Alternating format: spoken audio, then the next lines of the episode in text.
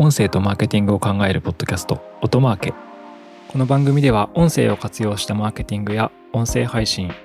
音声に近い領域の広告やアドテクコンテンツについてお話ししていきます。Find a fresh take on a fall getaway to Wilmington, North Carolina and beaches. Enjoy hiking trails in a state park, fresh seafood with a side of live music, and fall festivals galore. Then live it up along the Riverwalk in Wilmington's historic downtown. With three island beaches, Carolina, Curie, and Wrightsville, and a vibrant downtown, you get the best of the Carolina coast all in one place. Plan your fall getaway at WilmingtonandBeachesVacation.com.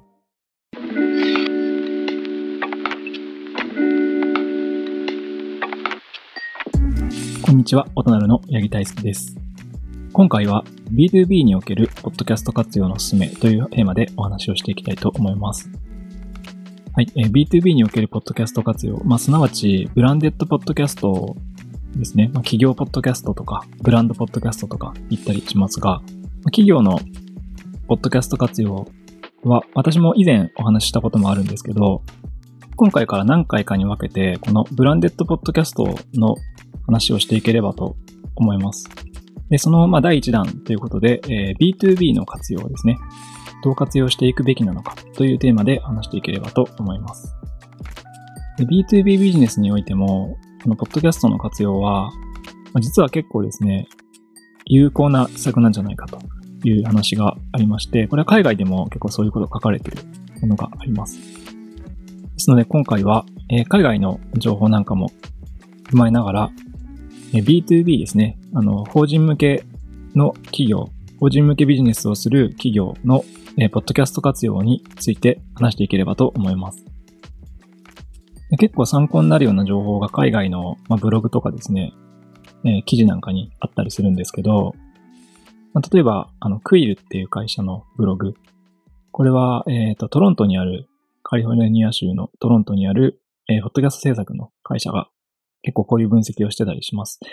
この記事の内容にも触れながら、えー今回は法人のポッドキャスト活用について話していければと思います。結構なんかいろいろなブログを書いています。で、とあるブログの中でですね、あの、法人企業にフォーカスした内容があったので、これを紹介していければと思います。法人企業が、あの、ブランデッドポッドキャストを利用するときって、まあ、いくつかの目的がありますねと。で、まあ、これは B2C も B2B も関係なく、認知ブランディングっていうのは、まあ、ありますよねと。あと、オムニチャンネルみたいな複数チャンネルに作った音源データを、例えば YouTube に置いたりとか、自社サイトのコンテンツの一つとして活用したりとか。まあ、こういうのはですね、あの、法人に限らず、ポッドキャストのまあ、アーカイブできるオンデマンドの音声コンテンツの特徴だと思うんですけど、B2B の観点だと一個ユニークな点がありまして、それが、えーポッドキャストをセールス連携して使うという方法です。そう、えー法人のビジネスというのは、マーケティングだけじゃないですよね。むしろ、セールスドリブンで、法人のビジネスって原則ですね、SARS とかじゃない限りは、営業マンが最後は、えークロージングして物を買ってもらう。というのが、えー受注までの一般的な流れかと思います。まあそういう観点でですね、ポッドキャストを企業が運営するときには、まあセールス連携すると、え3つの活用方法があるっていうことが、えこのブログには書かれています。で、それを紹介していければと思います。私かなり、あの、共感する部分もありましたし、私が考えてたことと結構同じだなと思ったので、話していければと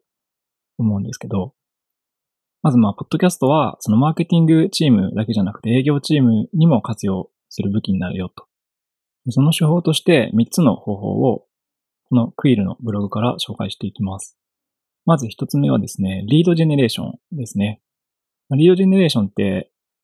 顧客のステップアップみたいな意味なんですけど、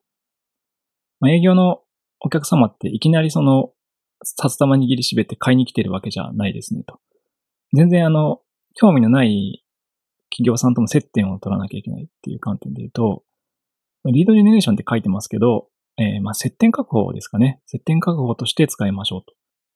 で、まあこれ、つまりですね、ゲストとしてですね、ポッドキャストのゲストとして、まあ興味のありそうな企業さんには、とか関連商材の企業さんには、まあ、インタビューみたいな形で出てもらうと。で、それもし、まあ、結局その時に案件になったり物が売れなくても、接点確保としては有益ですし、もしその出てもらったゲストさん、ゲスト企業の方が、まあ、商売につながらなかったとしてもですね、まあ、その商材に紐づいたゲストなので、純粋にコンテンツがまあ作れると。しかもその関連業種、例えば、なんでしょうね、総務向けのサービスだったとしたときに、まあ、総務の人の tips とか、やってる取り組みなんかをまあ話してもらうことで、まあ、コンテンツとしてはあの有益なものになると。そしてそのコンテンツ、その作ったコンテンツがですね、あのまた総務の人たちに役に立つものになるので、その場で接点確保して、それが営業につながらなくても、まあ二度美味しいっていう形が一つあります。これがまあリードジェネレーションって言葉で書かれていますが、接点確保という目的としての活用方法がありますよという感じですね。これが1点目。そして2つ目は、えー、関係構築って言葉で書かれてるんですけど、これはですね、あの、既存顧客に対するゲスト出演っていうことですね。もしくはまあ昔買ってもらったお客様とかもあると思うんですけど、まあ、顧客の関係強化をするために、まあ、ゲストに出てもらって、えー、つながりを深めたり、あと追加の発注のチャンスが得られるかもしれませんという感じですね。でこれはあの、なんかその場で買ってもらおうとかっていう感じじゃなかったとしても、まあお世話になっているお客様に出ていただいて、まあリレーションを築いてくための手法としてもありなんじゃないかなと思います。もしくはなんか解約があるような商材の場合は、そのリテンション対策みたいな手法としても有効なんじゃないかなというふうに思います。とにかく B2B ビジネスというのは買い続けてもらうとか、長く取引してもらうっていうのは非常に重要なので、そのための武器として、この2点目の方法ですね、関係構築としても有効ですよということが書かれています。あと3点目ですね。3点目は、えー、ケーススタディとしての使い方。まあ、事例ですね。事例としての使い方。で、これすごくやっぱ、ポッドキャストいいと思いますよね。あの、法人の商材とかで買ってもらったお客さんに事例を、事例に出てもらう手法って、多分記事で、ウェブサイトに記事化させてもらうとか、あと営業資料に掲載させていただくとか、あともしかしたら動画に出演してもらうとかってあるかもしれないんですけど、まず、なんかこれ、音声は絶妙だなというふうに思っていて、まず生の声で、えー、顧客が実体験で話すと。多分、よいしょするだけじゃなくて、まあこういうところはちょっと微妙だったんですけど、ここがやっぱりすごくいいですよねっていう声とかがあの、すごくリアルに聞こえるっていうところがあると思います。なんか動画と記事の中間としてはすごく優秀だと思いますね。記事はやっぱ改変できてしまうのと、その、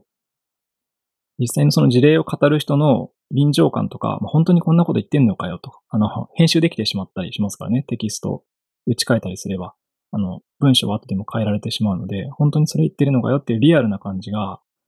活字だと作りきれないという、まあ、弱点がある。で、これを音声だと圧倒的に埋められる。そして一方で反対側にあるイメージなんですけど、なんか動画の事例。これは、あの、もし出てもらえればですね、こう、まあ、ビジュアルもあって、こうその人の実際の声も、語りも、喋りもあるので、いいと思うんですけど、まあ、結構まずハードルが高いっていう観点ですね。あの、顔出しでいろんなブッキングもして撮影もすごい大変ですし、そういう事例コンテンツを動画で毎回作るのはかなり手間がかかるっていう観点があります。あと出演も多分、あの、私出れませんとか、なかなかこう、出てくれないお客さんとかもいると思うんですね。ユースケースとかって紹介しづらいですっていう。でも実は音声だと、あの、喋るだけでいいので、あと会話形式で、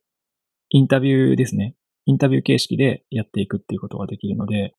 あの、記事よりも動画よりも、その中間のいいとこ取りができるあの事例なんじゃないかなというふうに考えています。なので、ケーススタディっていう3つ目の手法、これは私もすごく共感ができるところです。あとは、あの、記事の事例と動画の事例とバッティングもしてなくて、全部実は一緒にできてしまうとかもあると思いますね。例えば音声で撮っておいて、それを文字起こしして記事化して、記事事例として記事化してですね。でその記事の中にプレイヤーつけて音声でも聞けるようにしておくとか、あと動画に関して言うと、最近 YouTube とかにもポッドキャストを、あの、今はですね、RSS 繋がってないんで、手で上げる必要ありますけど、アップロード。挿絵つけてあげとけば、動画コンテンツじゃないにしても動画プラットフォーム上でも再生できる。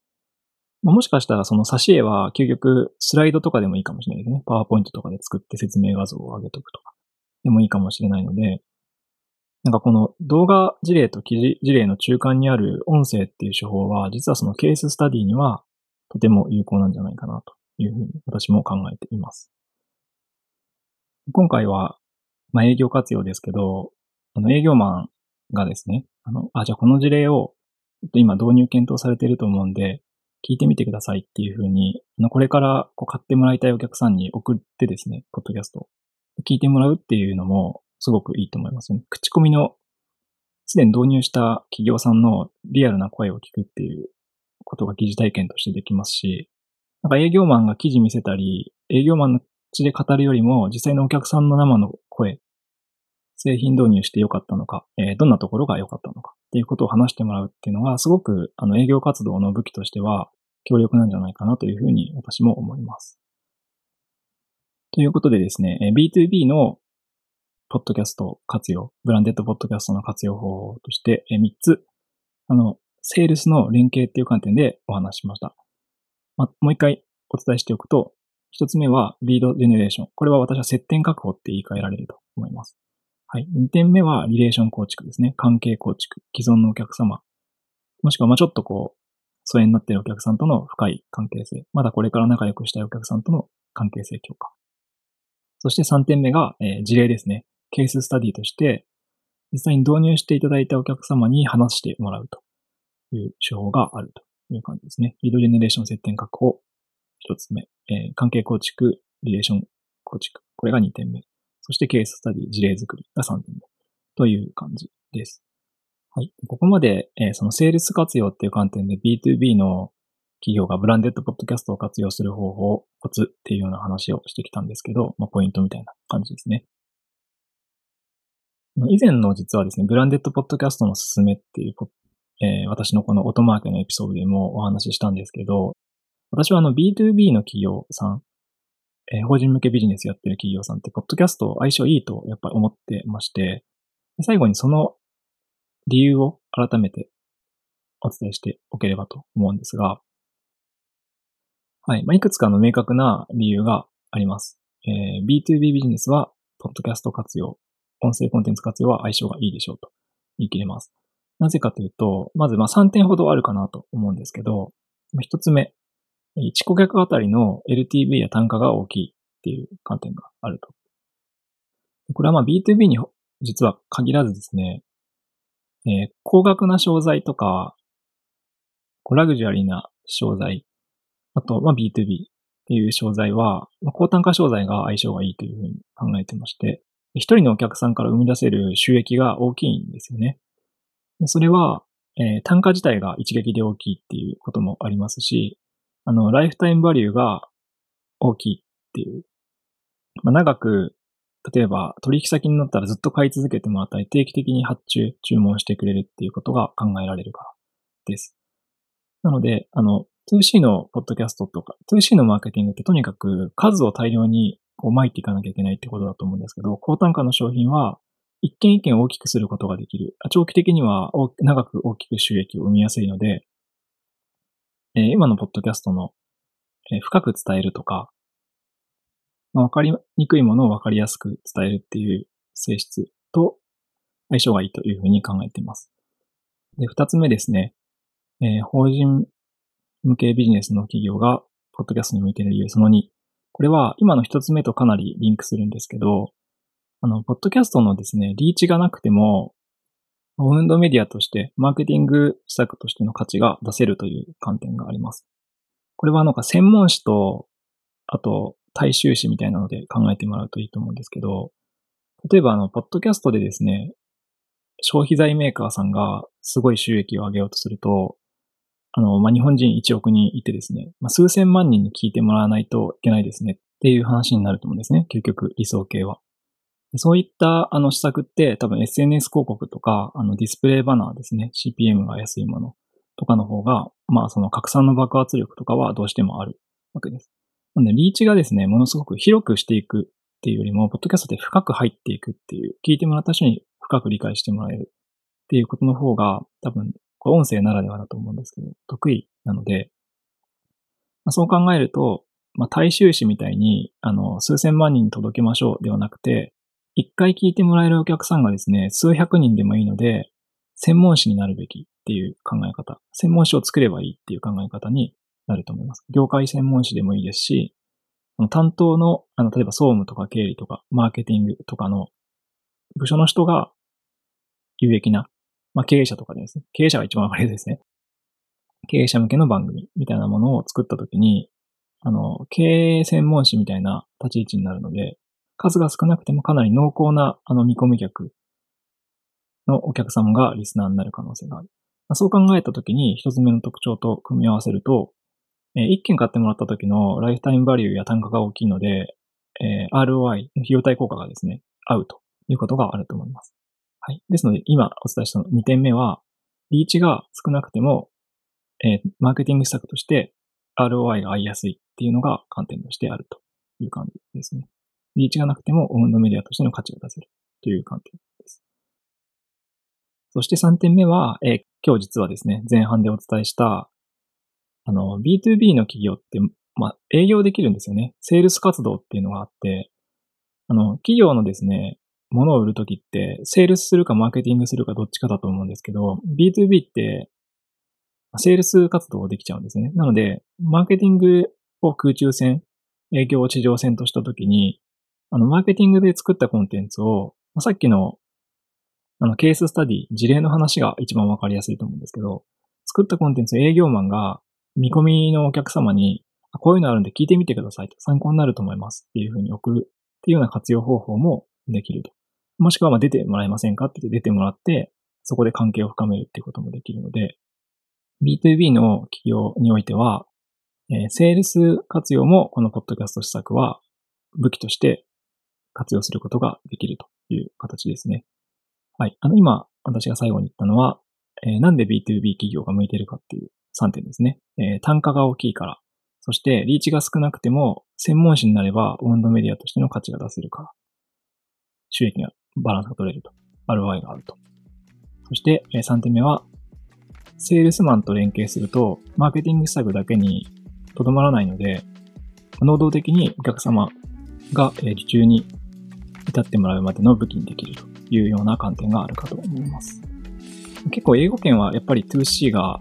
多い活用ってあると思うんですけど、ただあの、2B の活用っていうのも確実にある。そして、まあ日本なんかは、まだ、リーチ力がそんなにない中で言うと、この B2B のポッドキャスト活用っていうのは非常に有効かなというふうに思います。まあ、例えばなんか資料の人とかやっぱ結構やってますよね。弁護士さんとか、えー、社労士さんとか、私もすごい好きなポッドキャストあるんですけど、やっぱコンサルとかもいいかもしれないですよね。まだまだですね、えー、B2B 系のポッドキャスト活用っていうのは、あの、すごく可能性があるなというふうに思っているので、えー、国内でもっと事例増えるといいなというふうに思っていたりします。はい。あの、我々がご一緒させていただいているところだと、えー、Adobe さんとか、えー、B2B のポッドキャストをやってますけど、まあ、非常に、あの、いい活用方法ができてるかなというところもあるので、もしあの、ご興味あれば聞いてみてください。はい。ということで、え今回は、え B2B 企業ですね。法人向けビジネスをやっている企業における、えポッドキャスト活用、ブランデッドポッドキャスト活用についてお話ししました。今回は以上です。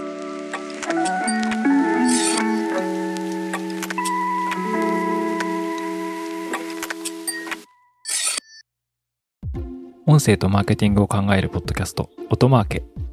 Apple Podcast や Spotify など、ポッドキャストのプラットフォームのフォローボタンを押して、ぜひ購読をしてみてください。定期的に有益な情報をお伝えできると思います。